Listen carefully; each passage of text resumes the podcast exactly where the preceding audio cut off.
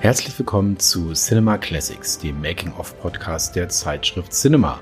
Und zwar heute zur Folge 20. Mein Name ist Oliver Nölle und ich spreche heute mit meinem Cinema-Kollegen Ralf Blau. Moin Ralf. Moin Olli über einen Science-Fiction-Film, der eigentlich Die Cobra hätte heißen müssen, ähm, aber bekannt und beliebt wurde unter dem Titel Die Klapperschlange. Da kommen wir dann später auch noch zu, warum es zu so etwas kam. Ähm, wie dem auch sei, dieser, ich sag immer, High-Concept, Low-Budget-Klassiker machte den ehemaligen Kinderstar Kurt Russell zum großen Actionhelden und ermöglichte dem Independent-Filmer John Carpenter es mal bei großen Studios zu versuchen. Ähm, aber bevor wir zu all dem kommen, gibt uns Ralf erstmal einen Überblick über den Inhalt des Films. Ja, genau. Also, ich leg mal los. Als im Jahr 1988 die Verbrechensrate in den Vereinigten Staaten um 400 Prozent steigt, ähm, beschließt die Stadt New York, einen ausbruchssicheren Knast in Manhattan einzurichten. Und umgeben ist dieses gigantische Gefängnis von einer 20 Meter hohen Mauer. Die Brücken und Wasserstraßen sind vermint. Es gibt Wächter, die aufpassen, dass niemand ausbricht. Die Polizei ist quasi wie eine Armee um Manhattan Island versammelt und stationiert. Und die Regeln sind ganz einfach. Wer einmal drin ist, kommt nicht wieder raus. Der Film spielt neun Jahre später, im Jahr 1997, und es herrscht ein Kriegszustand. Es gibt eine internationale Konferenz zwischen Chinesen, Amerikanern und Russen. Und der US-Präsident, gespielt von Donald Pleasance, ist auf dem Weg zu dieser Konferenz und wird von Terroristen entführt. Das heißt, seine Maschine Air Force One wird von Terroristen übernommen und die lassen diese Maschine über Manhattan abstürzen. Und er überlebt diesen Absturz in einer Kapsel, die quasi aus dem äh, Flugzeug herausgeschleudert wird.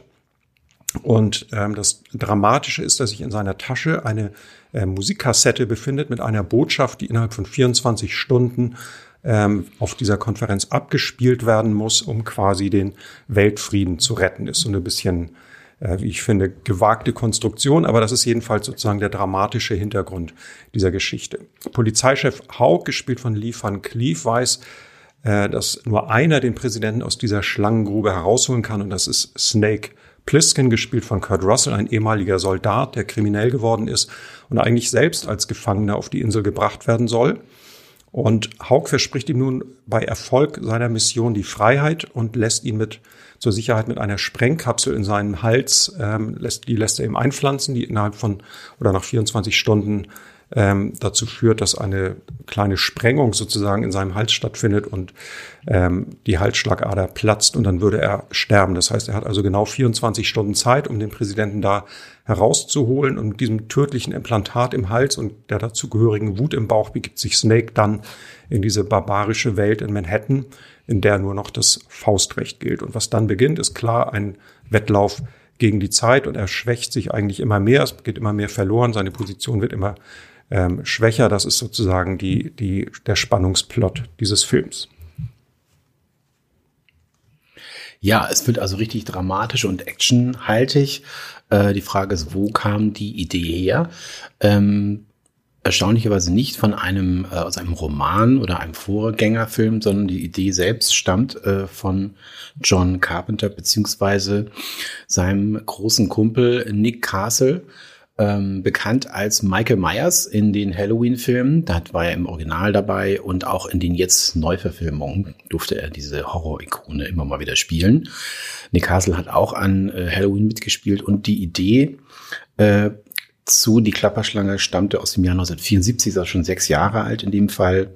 Ähm, muss man sich vorstellen, Amerika äh, in der Zeit äh, Watergate, äh, die Befürchtung, die USA wird zu einem Polizeistaat. Das war so die Atmosphäre, eine, eine Paranoia entstand. Äh, und darin sozusagen wollte ähm, John Carpenter eben seinen Film, in dieser Atmosphäre wollte John Carpenter den Film ähm, spielen lassen. Damals ist es nicht dazu gekommen, 1974, äh, allerdings nach äh, dem Erfolg von Halloween, dann dem auch noch okayen Erfolg, sage ich mal, von The Fog, der ein sehr preiswert war für nur eine Million, hatte nicht so gute Kritiken, der Nachfolgerfilm, ähm, haben sich die beiden sozusagen besonnen und versucht, ähm, die Idee zu Die Klapperschlange umzusetzen. Mit einem eher kleinen, unbekannten Studio, ne, Ralf? Ja, dieses Studio hieß FCO Embassy. Das hat dann auch nicht mehr lange bestanden, nur noch sechs Jahre. Und ich glaube, Olli, du hast dich ein bisschen mit der Geschichte von denen beschäftigt, oder? Ja, ein klein wenig, gegründet 1942. Ähm, naja, ich sag mal so, fristeten sie eher ein recht kleines Dasein, haben aber dann überraschenderweise Geld verdient damit, dass sie auf die, als erste auf die Idee kamen, die Godzilla-Filme aus Japan nach Amerika zu bringen. Das hat sich äh, gelohnt. Haben viel Arthouse gemacht, die Fellini-Filme zum Beispiel äh, in den USA verliehen. Dann ein Riesenhit mit die Reifeprüfung äh, gehabt und dann ging es stark bergab. Anfang der 80er hat man viel Horror gemacht, eben auch The Fog ähm, oder The Howling und ich glaube 1986 ging es dann ganz, äh, ging in die Pleite, wurde man aufgekauft und hat keine Filme mehr produziert. Ähm, ja, ähm, John Carpenter hat natürlich einiges an Vorbildern ähm, in seinen Film einfließen lassen. Da gibt es jede Menge Dinge, die man sich äh, sozusagen heraus, die man herauslesen kann. Äh, sicherlich ganz groß äh, Ein Mann sieht rot, das äh, Franchise, das auch 1974 begründet wurde mit Charles Bronson in der Hauptrolle.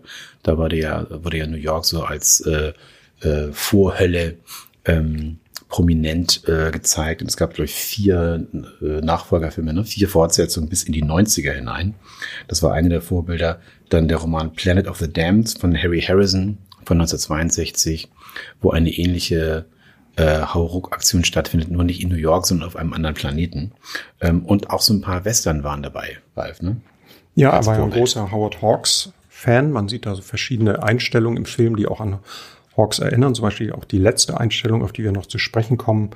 Ähm, also das hat ihn sehr stark geprägt. Er hat ja dann auch tatsächlich eine Reihe von Westernhelden, die aber mehr so aus der Italo-Western-Ecke kamen, ähm, für diesen Film gecastet. Aber dazu kommen wir auch später noch.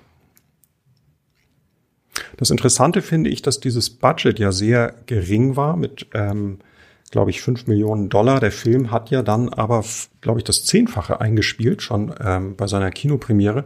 Carpenter selber hat so ein bisschen den Eindruck, dass das tatsächlich auch mit dieser etwas verspäteten Entstehungszeit zusammenhängt, weil es gab dann in den USA im Jahr vorher diese dramatische Geiselnahme in, in der US-Botschaft in Teheran und dass eben ähm, US-Bürger sozusagen als Geiseln genommen und befreit werden müssen, ähm, war, glaube ich, im amerikanischen Bewusstsein sehr präsent und er vermutet, dass sozusagen diese Geschichte, die so ein bisschen in eine ähnliche Richtung geht, ähm, deswegen die Zuschauer sehr elektrisiert hat. Ja, und was mich immer begeistert hat, ist die Hauptfigur äh, Snake Plissken, ähm, die ja auch nach einem Mann, äh, nach einem echten Mann sozusagen gebildet wurde, der auch Snake genannt wurde und der auch äh, das Tattoo hatte.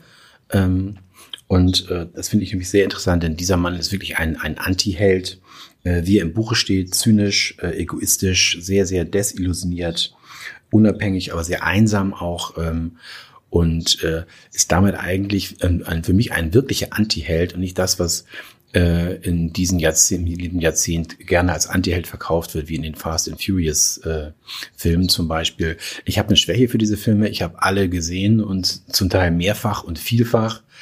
Ähm, aber ich finde, das sind eben, die werden als Antihelden präsentiert dort, äh, Vin Diesel und Co., sind aber doch für mich unheimlich konservative äh, Männer, die also ganz, ganz äh, alte Familien und sonst die Ideale vertreten, sind für mich keine echten Antihelden, obwohl sie sich als solche verkaufen.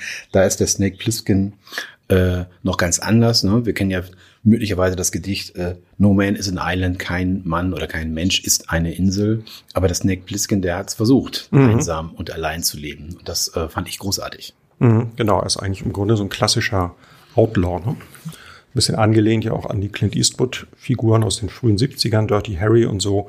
Geht ein bisschen in die Richtung. Und äh, es gibt ja sogar die Theorie, ähm, dass ähm, Kurt Russell hier so ein bisschen wie so eine Hommage an ähm, Clint Eastwood auch diese Rolle spielt. Ja, ich glaube, es ist auch kein Zufall, dass Lee Van Cleef ähm, mitspielt als sein Gegenüber in dem Film. Ne? Und genau. da sind wir ja auch schon beim, beim Casting. Äh, Kurt Russell in der Hauptrolle.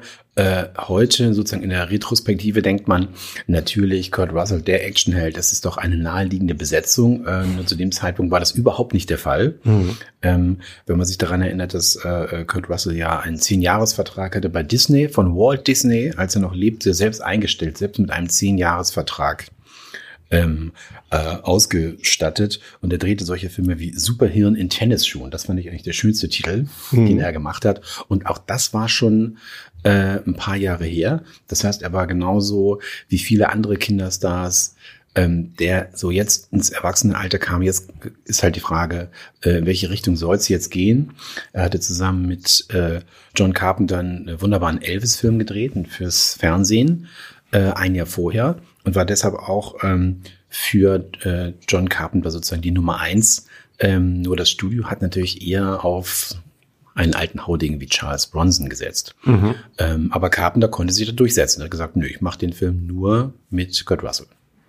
Hm, der hat sich ja intensiv dann auf die Rolle vorbereitet, hat ja zehn Kilo abgenommen, sich unglaublich im unglaubliches Muskelpaket antrainiert und ähm, erzählt ja auch im Audiokommentar zur DVD, wie, wie kraftzehrend diese Dreharbeiten waren, dass er immer diese Waffe rumschleppen musste. Das war eben nicht, wie man das heute oft benutzen würde, wahrscheinlich so eine Plastik- oder äh, Kunststoffwaffe, sondern eine richtige. Die hat ihm dann immer so ins Kreuz geschlagen. Das war unheimlich schwer erzählt hat. Und die haben ja ein paar Szenen dann ähm, einige Monate später nachgedreht und da hat er dann schon wieder zugenommen und die hatten echt Mühe, ihn nochmal in dieses Kostüm reinzukriegen. Das war gar nicht so einfach. Also er hatte da sozusagen für diesen Film wirklich seine Idealform sich antrainiert und sagt ja bis heute auch, das ist eigentlich ähm, seine Lieblingsrolle gewesen, die er da gespielt hat. Ja, da kann man mal sehen, dass auch Hollywood-Stars äh, sozusagen eine Jojo-Figur haben. Da mhm. geht's auch mal hoch und runter. Und beim Remake dann 16 Jahre später äh, war es dann wieder umgekehrt. Nämlich da hatte sich äh, Kurt Russell ja wieder sozusagen in sein Training versetzt und Muskeln ab und Fett zugenommen. Und da passte er wieder in das alte äh, Kostüm rein. Wenige Wochen nach oder wenige Monate nach dem Dreh des ersten Teils nicht. Das fand ich auch äh, köstlich. Mhm, mh. Und das Erstaunliche am Cast ist ja, dass es eben eigentlich ein für Science Fiction und Action ein Low-Budget-Film ist und dennoch äh, äh, bekannte Namen dabei sind. Ne? Van Cleef hatten wir schon gesagt. Ähm, zwei Oscar-Preisträger, Ernest Borgnine aus den alten Western-Filmen ist dabei und Isaac Hayes, äh, der für die Shaft-Musik äh, auch einen Oscar gewonnen hat. Also ein Cast, der äh, durchaus glänzt, finde ich. Mhm. Ist noch Harry Dean Stanton dabei, den man ja auch kennt. Und ähm, ja, also ich finde auch, das ist echt beachtlich. Don, Donald Pleasance haben wir schon erwähnt als Präsident.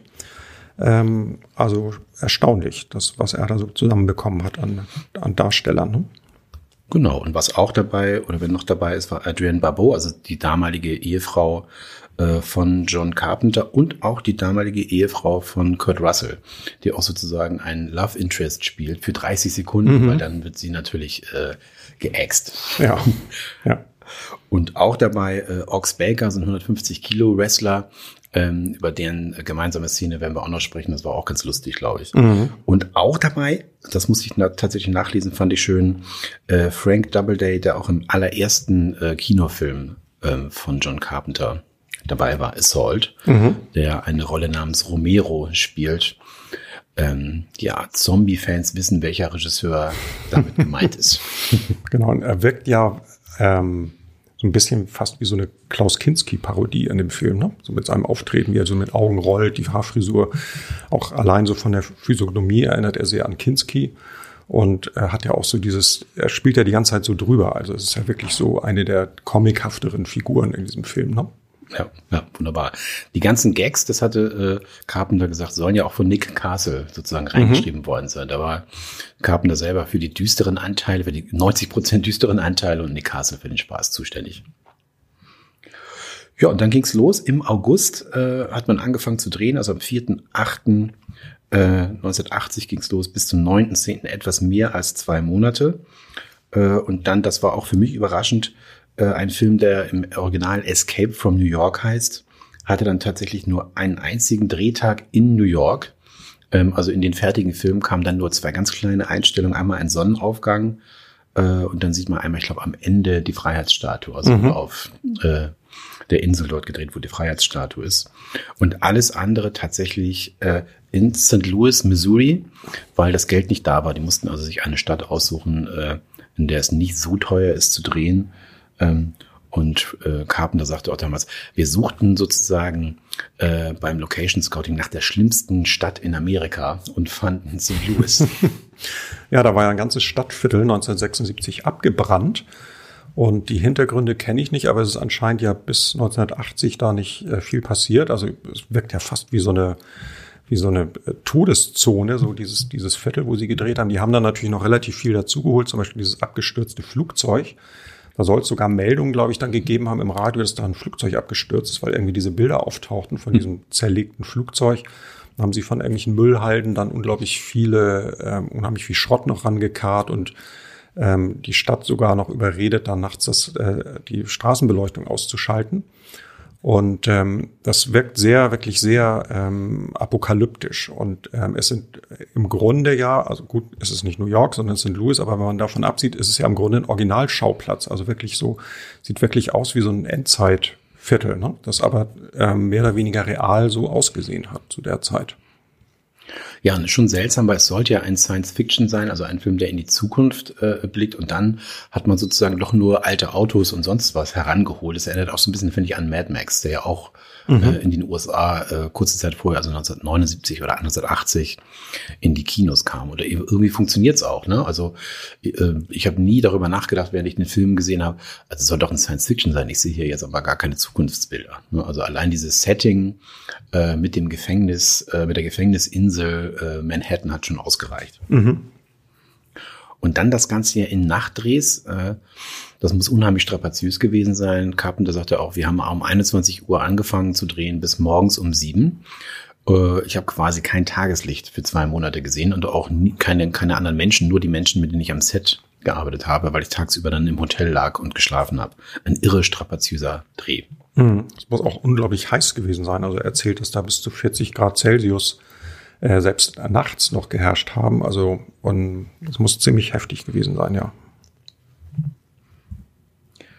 Und äh, wer den Film schon gesehen hat oder weiß, am Ende kommt es ja zu dieser, äh, zu dem Rennen sozusagen zur Mauer.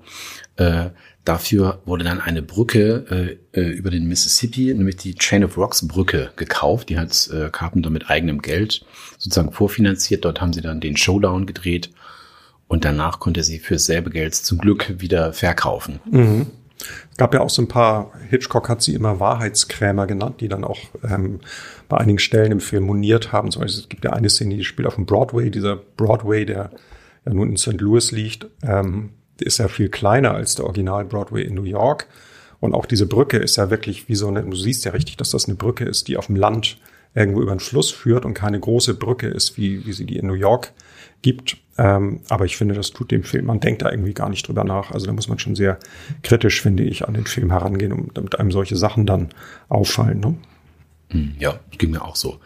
Und es gab dann tatsächlich noch einen Nachdreh. Das ist auch eine ganz schöne Geschichte, weil der Film wurde natürlich schon mal äh, potenziellen und weiteren Interessierten und äh, Produzenten und so weiter gezeigt. Und das ist dann einem kleinen Jungen aufgefallen, dass der Tod äh, von Maggie, ähm, äh, gespielt von Adrian Barbeau, gar nicht zu sehen ist. Äh, und dieser kleine Junge, Produzentensohn, hieß J.J. Abrams der ja dann mit Cloverfield auch einen Film mhm. gedreht hat, später, äh, wo er dieses ikonische Postermotiv von der äh, Freiheitsstatue, von dem Kopf der Freiheitsstatue, die sozusagen nach Manhattan mhm. auf, den auf den Boden gefallen ist, äh, mhm. äh, auch benutzt hat. Dem ist es also aufgefallen und dann mussten sie das nochmal nachdrehen. Und äh, Jim Barbeau hat es auch äh, ganz lustig erzählt, wie sie dann plötzlich äh, auf einmal sofort äh, von 0 auf 100 äh, diese eine Szene drehen mussten. Sie haben einfach in, äh, äh, in ihrem gemeinsamen Haus mit John Carpenter den Wagen aus der Garage gefahren. Sie hat sich auf den Boden gelegt, sie hat ein bisschen Blut verteilt auf den, auf den mhm. Boden der Garage und haben schnell die Aufnahme gemacht. Und das war dann äh, sozusagen die letzte Klappe des Films. Mhm. Muss vielleicht zur Einordnung noch sagen, das ist äh, ganz am Ende des Films, wo Maggie versucht, den Duke, gespielt von Isaac Hayes, aufzuhalten. Also Pliskin bietet ihr ja an, sie mitzunehmen. Sie will sich aber quasi rächen für den äh, Tod von, von der von Harry Dean Stanton gespielten Figur, bleibt dann auf der Brücke stehen und versucht ihn sozusagen in dem ranfahrenden Wagen zu erschießen, wird dann von ihm sozusagen überfahren oder so eingequetscht äh, auf dieser Brücke. Und dann fehlte eben die Szene, wie sie dann tot am Boden liegt. Ne? Hm. Ja, ich finde das super. Auch wieder etwas, was an Howard Hawks und seine starken Frauenfiguren ja schon in den 30ern und auch in seinen Western äh, erinnert. Normalerweise würde man vielleicht sagen, okay, das wird jetzt ein Love Interest von Kurt Russell mhm. geben und er rettet auch nicht nur den Präsidenten, äh, sondern auch noch die Frau. Nein, äh, die ist in jemand anderen verliebt und will den Tod dieses Mannes rächen und stirbt dabei. Mhm. Ähm, ganz klassisch Howard Hawks. Mhm. Super. Mhm. Ja. Über das Aussehen ähm, von Snake Plissken haben wir noch nicht gesprochen, aber ich fand das auch ganz, ganz interessant. Ähm, allein dieses Muskelshirt mit den Reißverschlüssen, da gleich ich heute noch tot drüber. Ja. Warum hat ein Muskelshirt Reißverschlüsse? Das hat mir niemand, äh, niemals jemand erklären können. Äh, ich verstehe es nicht. Aber genau. sieht gut aus. Ja, ich glaube, sie wollten eigentlich, normalerweise würde man denken, er hat so einen Military-Look oder so. Ne? Und das wollten sie, glaube ich, ganz bewusst vermeiden. Also dieses schwarz-weiße Outfit von ihm, also schwarz mit so weißen Applikationen, das war, glaube ich, so eine Idee, die sie damals entwickelt haben, dass er so eine, auch so eine ganz andere Form von Anti-Held spielen soll. Ne? Und dann gab es ja noch diese ja. Augenklappe, das war ja auch eine Idee ähm, von Kurt Russell. Also er hat die mitgebracht und ähm, die haben eine Szene gedreht und äh, Carpenter fand es super. Und es, sie hatten aber das Problem, dass er, wenn er die ganze Zeit diese Augenklappe dreht, er in den Action-Szenen extrem behindert war, weil du natürlich dann dein Sichtfeld extrem einschränkst, wenn du auf einer Seite nichts siehst. Deswegen gab es zwei Augenklappen. Eine ähm, richtige sozusagen für die Nahaufnahmen und dann für die äh, Action-Szenen, wo man nicht so genau hinguckt, da gab es eine Augenklappe mit einem kleinen Loch drin, durch das er auch was sehen konnte. So, weil die mussten natürlich verhindern, dass er so als äh, der Anti-Held und der, die Actionfigur des Films dauernd gegen irgendwelche Hindernisse läuft oder vorbeischlägt. Und deswegen hat man sich auf diese Weise zu behelfen gewusst. Ja, und dann wollten wir natürlich über das Tattoo sprechen, ähm, was auf dem Bauch äh, im Film, auf dem Bauch mhm. von äh, Kurt Russell ist. Wer sich an die äh, Plakate erinnert, da hat er es ja eigentlich am linken Oberarm, meine ich. Richtig. Ähm, Im Film aber auf dem Bauch. Äh, und ich glaube schon, man kann eine Kobra und eine Klapperschlange ganz gut vom ja. Äußeren her unterscheiden. äh, keine Ahnung, was der deutsche Verleih sich dabei dachte, weil eindeutig eine Kobra aus der Unterhose schlüpft mhm. dort bei Kurt Russell, aber der Film hieß die Klapperschlange. Ja. Vielleicht Snake ein bisschen ähm, zu frei übersetzt. Ich weiß nicht. Ich glaube auch. Mhm. ja, dann wollten wir noch sprechen über den Ox Baker, äh, dem er ja nachher dann äh, begegnet, nachdem er vom Duke gefangen genommen wird. Der veranstaltet dann so Showkämpfe und hat diesen riesigen Wrestling-Champion, ähm, der alle Leute dazu Brei schlägt. Und Kurt Russell muss dann mit diesem Pfeil im Bein sozusagen ähm, dann gegen diesen Ox Baker antreten. Tatsächlich auch ein Wrestling-Champion, du hast schon erwähnt, er war zwei Meter groß, ein, ein 150 Kilo schwer. Und es war wohl relativ schwierig, ihm beizubringen, dass das was anderes ist, einen Film zu drehen, als einen Wrestling-Kampf zu bestreiten, weil er wohl kaum zu bändigen war. Also sie haben immer versucht, ihm zu erklären, du musst nicht wirklich zuschlagen und ähm, es ist nicht ernst und es hat aber nicht so richtig funktioniert. Also Kurt Russell sagt, es war eine der schlimmsten Szenen, die er in seinem ganzen Leben je gedreht hat, weil dieser Typ einfach so unberechenbar war in seinem Verhalten. Ne? Dann gibt's ja diese Szene nachher am Schluss, wo, er, äh, wo Kurt Russell ihm dann äh, mit dieser mit Nägeln besetzten Baseballschläger irgendwie in den Nacken schlägt und da wird ja von äh, Carpenter kolportiert, dass er also ein Holzstück im, im Nacken hatte. Das sieht man, glaube ich, sogar im Film, wo er dann äh, aber zielgenau reinschlagen musste, weil wenn er vorbeigeschlagen hätte, hätte er ihm Nagel in den Kopf geschlagen. Ich glaube, das ist so ein bisschen Urban Legend mäßig äh, eher eine schöne Anekdote. Ich kann mir nicht vorstellen, dass sie da wirklich mit echten Nägeln aufeinander eingeprügelt haben. Nein, kann ich mir auch nicht vorstellen. Also, die Sicherheitsvorschriften waren damals sicherlich anders als heute, aber dass äh, man mit so einem echten nagelbesetzten Baseballschläger rumprügelt, ähm, nee, kann nee. ich mir nicht vorstellen. -mm. Aber es ist eine wunderbare Geschichte. Ja, ja, ja. Ebenso schön natürlich, wenn man sich um die ähm, Effekte kümmert, ist, dass äh, ein Mann dort mitgearbeitet hat äh, an den Special Effects, der Jim Cameron hieß und äh, sich dann nochmal sozusagen umbenannte in seinen richtigen Namen, nämlich James Cameron. Äh, der hat dort tatsächlich mitgearbeitet ähm, äh, bei den Matte Paintings. Das heißt, er hat äh, für ähm, Szenen in New York im Freien im Hintergrund aufgelast, äh, Hintergründe von äh, Manhattan gemalt. Mhm. Und auch bei der Szene, in dem äh, in der das äh, das Flugzeug abstürzt über Manhattan, Wolken mit Watte nachgeformt. Ähm, das war sozusagen der Beginn einer Riesenkarriere. Das hat, glaube ich, damals keiner gedacht, dass ähm, James Cameron ähm, ja the King of the World wird. Mhm. Richtig.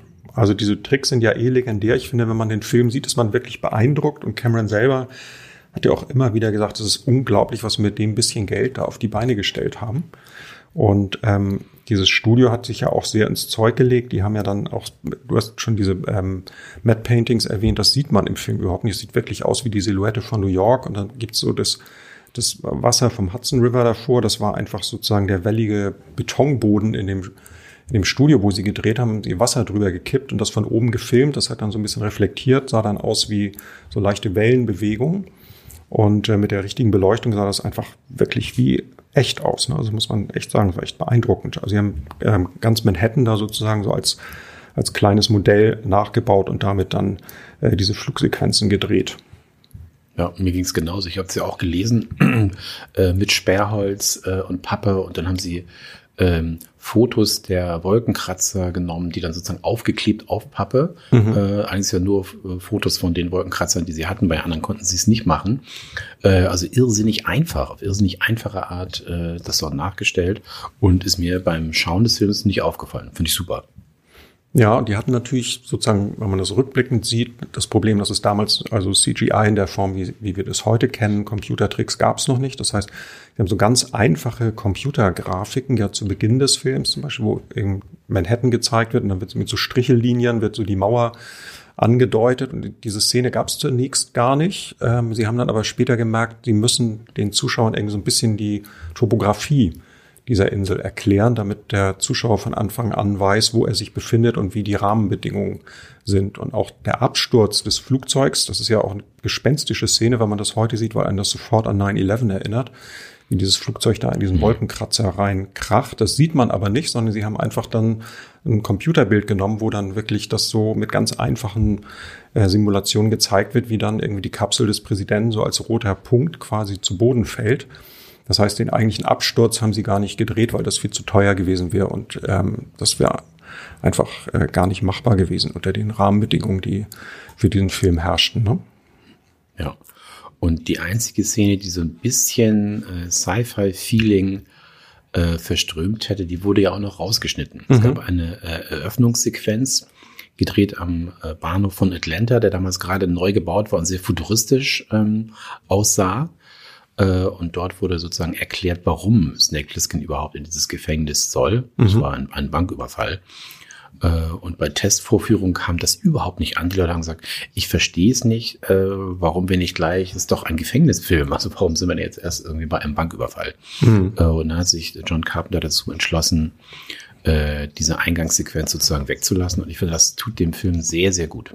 Ja, man kann sie auf der Blu-ray ja äh, sich anschauen und es ist wirklich unglaublich lahm gefilmt. Also auch dieses ganze Setting ist wirklich, es wirkt überhaupt nicht wie eine Bank. Es wirkt auch gar nicht wie ein Überfall, sondern er geht da einfach raus und geht dann zu dieser Bahnstation, also wo er dann die Flucht ergreift, bis er dann verhaftet wird. Also es ist wirklich eine komplett überflüssige Szene. Ich weiß auch gar nicht, warum sie dramaturgisch überhaupt so aufgelöst worden ist, aber es ist auf jeden Fall gut, dass sie nicht im fertigen Film zu sehen ist. Ja, ich finde, das tut auch der Figur gut, weil ähm, natürlich äh, macht es Snake Plissken interessanter, wenn man nicht weiß, warum er überhaupt da ist. Also es könnte ja sein, dass es irgendeinen anderen Grund gibt. Mhm. Sozusagen ein schnöder Bankräuber ist nicht das, was wir haben wollen als Held, Snake Plissken. Insofern äh, hat das dem Film wirklich gut getan, einfach mal was, was wegzulassen. Sehr schön. Ja. Es gibt ja am Anfang auch diese Erklärung, dass er irgendwie in so ein Nukleardepot irgendwie eingebrochen sei. Also es gibt anscheinend so, gab verschiedene Ansätze wohl, äh, was er so alles auf dem Kerbholz hat und ist dann, glaube ich, auch nicht so richtig stringent durchgehalten worden, aber letztlich ja für den Film auch total egal. Ne? Ja. Ja, Thema John Carpenter. Da würde ich gerne drüber sprechen. Ich weiß nicht, wie es äh, dir geht, Ralf, oder unseren Hörern. Ich bin ja Fan. Ähm, ich weiß, er hat einige furchtbare Filme gedreht. Hm, in späteren ähm, Jahren aber erst, ne? In, in späteren Jahren. Ähm, auch für große Studios, dann auch für kleinere auch furchtbare. Ich fand ja zuerst die für kleinere Studios sehr gut. Mhm. Ähm, aber dennoch habe ich das Gefühl, der ist so ein bisschen in der Hollywood-Filmgeschichte so unterm Radar geflogen, weil er hat, äh, finde ich, ausgezeichnete Filme gemacht und vor allen Dingen immer Filme mit sehr wenig Geld ähm, und mit vielen guten Ideen. Ja, also dieser Assault von 1976. Auch das ist ja schon ein äh, Film, der äh, ganz brutal mit dem amerikanischen Traum aufräumt, als ja diese Polizeiwache mhm. aufgegeben wird. Ja. Äh, und äh, die, letzte Besetzung dieser Polizeiwache sich dann gegen äh, Angriffe wehren muss. Dann haben wir natürlich Halloween, mit dem sozusagen der Teenie-Schlitzerfilm auf ein Riesenniveau gehoben wurde. Äh, wir haben die Klapperschlange. Ich fand auch das Ding wunderbar. Ein Jahr später durfte er das dann für Universal machen, sein erster großer äh, Film für ein großes Studio. Damals ein Riesenflop, heute als Kultfilm mhm. äh, und Citizen Kane sozusagen für die Special Effects äh, angesehen. Und ein großer Liebling von mir ist ja auch Sie leben von 1988. Auch der ist so ein bisschen unterm Radar. Ja. Äh, das ist so eine äh, Konsumterror-Farce mit Roddy Piper. Das mhm. sind wieder beim Wrestling. Mhm. Mit Roddy Piper in der Hauptrolle, der äh, entdeckt, dass man, wenn man ganz bestimmte Sonnenbrillen aufsetzt, man dann erkennt, wie sozusagen die gesamte Bevölkerung, ähm, naja, in einem äh, Konsumverhalten äh, ähm, naja, eingebuddelt wird, sozusagen festgehalten wird von Aliens. Und mhm. heute laufen ja Teenies rum mit diesen T-Shirts, wo Obey und Buy draufsteht. Ich glaube, viele wissen gar nicht, dass das aus diesem Film stammt. Mhm. Wenn man nämlich diese Sonnenbrille aufsetzt, dann sieht man, dass Menschen diese T-Shirts tragen oder dass äh, hinter den äh, Plakatwänden von irgendwelchen Kinofilmen Obey steht und man erkennt auch, wer ein Alien ist. Ich finde ihn großartig. Mhm. Ähm, und ich würde gerne, dass da es mal ein Remake von gibt. Es gibt ja ein paar andere Filme, die mal äh, neu verfilmt wurden von Carpenter. Sie leben fehlt mir noch. Das fände ich gut. Mit ein bisschen mehr Geld und ein bisschen einer coolen Optik wäre das ein großartiger Film. Mhm. Ja, und dann der von dir schon erwähnte The Fog, Nebel des Grauens, fand ich damals auch extrem eindrücklich. Ne? Das war so einer der ersten, ein bisschen Mainstream-artigeren Horrorfilme. Und Halloween haben wir schon erwähnt, also, und dann gab es natürlich später einige Totalaussetzer. Ich glaube, dieser Vampire war ganz schlimm. Und äh, letztlich ja auch das Remake von äh, Escape from New York, nämlich Flucht aus LA. Wieder mit Kurt Russell, aber auch mhm. mit ähm, Peter Fonda, Steve Buscemi, Pam Greer. Aber es war einfach ähm, unglaublich äh, dilettantisch. Also der Film ist so unfreiwillig komisch und wirkt wie so eine Selbstparodie und hat auch un unfassbar schlechte Dramaturgie. Also du sitzt die ganze Zeit vor diesem Film und denkst, was machen die da? Das kann doch nicht ernst gemeint sein. Ne? Ja. Und Ghosts of Mars erinnere mich auch noch dran. Mhm. Ähm, von 2001 auch jetzt kein Meilenstein der Kinogeschichte. Mhm. Aber die vier, fünf Filme haben es wirklich in sich und es gibt eben auch viele namhafte Regisseure, auch James Cameron, auch Quentin Tarantino, die gesagt haben, eigentlich gehört äh, Carpenter zu meinen Vorbildern. Und mhm. ich finde, ähm, wie gesagt, da er ihm gebührt ein Platz in der Kinogeschichte, äh, mit wenig Mitteln, aber guten Ideen tolle Filme zu machen und halt auch immer so ein bisschen subversiv zu sein. Das war ja auch in Halloween so zum Beispiel. In dem ganzen Film taucht ja nicht einmal irgendwo ein Polizist auf. Mhm. Ähm, wo man sich fragen würde, bei so einer Mordserie, da muss doch irgendwann mal äh, ein Streifenwachtmeister vorbeikommen. Nein, in mhm. der Welt von Carpenter gibt es so etwas, so etwas nicht geduldet, ein, ein Mann, der Autorität ausstrahlt. Das hat für ihn, das möchte er nicht. So, das finde ich großartig. Ja, du siehst es ja auch in der Klapperschlange an dieser Figur von Snake Plissken, der ja eigentlich so eine patriotische Figur war, nämlich ein, ein, so ein Elitekämpfer, der äh, sich, äh, der mehrere Auszeichnungen auch bekommen hat während seiner Zeit beim Militär und jetzt so komplett in die Gegenrichtung äh, gegangen ist und eigentlich nur noch Verachtung empfindet für das, ähm, was in Amerika in dieser polizeistaatlichen Ordnung sozusagen vor sich geht. Und dazu passt natürlich auch dieses radikale Ende, über das wir noch nicht gesprochen haben, ähm, was diese Figur natürlich dann sozusagen, äh, dieser Figur sozusagen endgültig den Stempel aufdrückt. Ne? Ja, er hätte ja die Möglichkeit gehabt, das Tape des äh, Präsidenten ähm, sozusagen ihm zu geben, damit möglicherweise äh, die Welt gerettet wird vor einem Atomkrieg. Äh, stattdessen aber gibt er ihm die Kassette von dem Taxifahrer von Cabby mhm. ähm, und zerstört das Tape, was möglicherweise die Welt gerettet hätte. Und da ich glaube, das ist das einzige Mal, wo wir ihn lächeln sehen in dem Film, ganz am Ende. Mhm, genau. Und äh, die von äh, Lee Van Cleef gespielte Figur dieses Polizisten sagt ja eben auch, es ist, wir können hier die Welt retten, aber das ist dir wahrscheinlich ähm, schnurzegal und es ist ja in der Tat so, dass er sozusagen für diese Welt, die da geschaffen wurde und die, ist, die man retten könnte, dass er für die eigentlich nur noch Verachtung empfindet. Also ein sehr pessimistischer, man kann fast sagen zynischer Schluss, aber eben ähm, auch dadurch ein sehr guter, weil er eben völlig unversöhnlich und äh, auf den Punkt auch radikal die Geschichte zu Ende erzählt. Ja, und das ist halt auch nur möglich, wenn du eben nicht für Warner oder Universal, für ein großes Studio 100 Millionen ausgibst, dann äh, wird dir ganz klar gesagt, wie das Ding zu enden hat. Mhm, ähm, überraschenderweise auch das Remake endet ja sehr negativ. Ähm, und äh, da war ja doch mehr Geld im Spiel, aber ich glaube, allein die Tatsache, dass nochmal Kurt Russell diese Rolle übernommen hat, ähm, war, hat die Leute damals so begeistert äh, äh, gesehen, dass sie gesagt haben, okay, dann ist uns das Ende des Films auch egal. Die Leute gehen einfach ins Kino, weil sie nochmal Kurt Russell mhm. in der Rolle sehen wollen. Mhm. Ja, und damit sind wir schon am Ende und müssen diesmal sagen, den nächsten Podcast gibt es dann etwas später wegen diverser Urlaube, zum Beispiel einem von mir und einem vom Ralf. Mhm.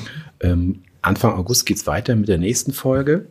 Und tatsächlich auf mehrfachen Wunsch geht's dann um The Getaway von 1972. Auch ein wunderbarer Film. Mhm. Sehr schön, freue ich mich drauf. Und damit sagen wir Tschüss, bis zum nächsten Mal. Tschüss.